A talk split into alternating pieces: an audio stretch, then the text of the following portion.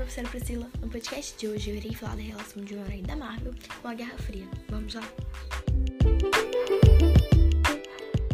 Mas antes, eu queria falar com vocês um pouquinho sobre o que foi a Guerra Fria e explicar de uma forma bem resumida para que vocês possam estar por dentro do assunto. Bom, a Guerra Fria foi uma disputa travada durante quase cinco décadas pelas duas superpotências vencedoras da Segunda Guerra Mundial, os Estados Unidos e a União Soviética. Foi um período marcado por muita espionagem e propaganda política, tanto do lado norte-americano quanto do soviético. Bom, agora que já sabemos o que se trata a Guerra Fria, vamos falar de outro assunto muito importante que nós vamos tratar durante esse podcast, que são os nossos super-heróis. Da onde eles surgiram?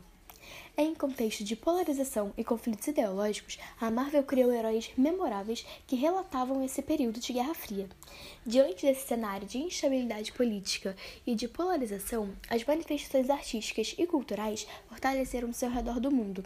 Por isso, nessa época, foram criados os super-heróis que pudessem transmitir um sentimento de esperança para a população.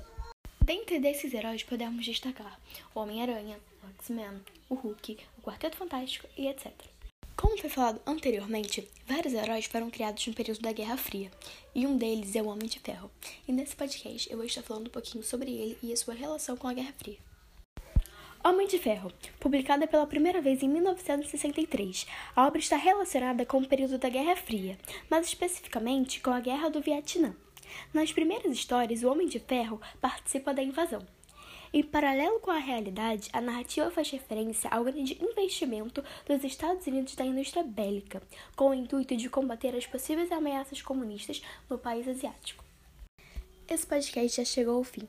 Muito obrigado por ter ouvido esse podcast até aqui e tchau, tchau!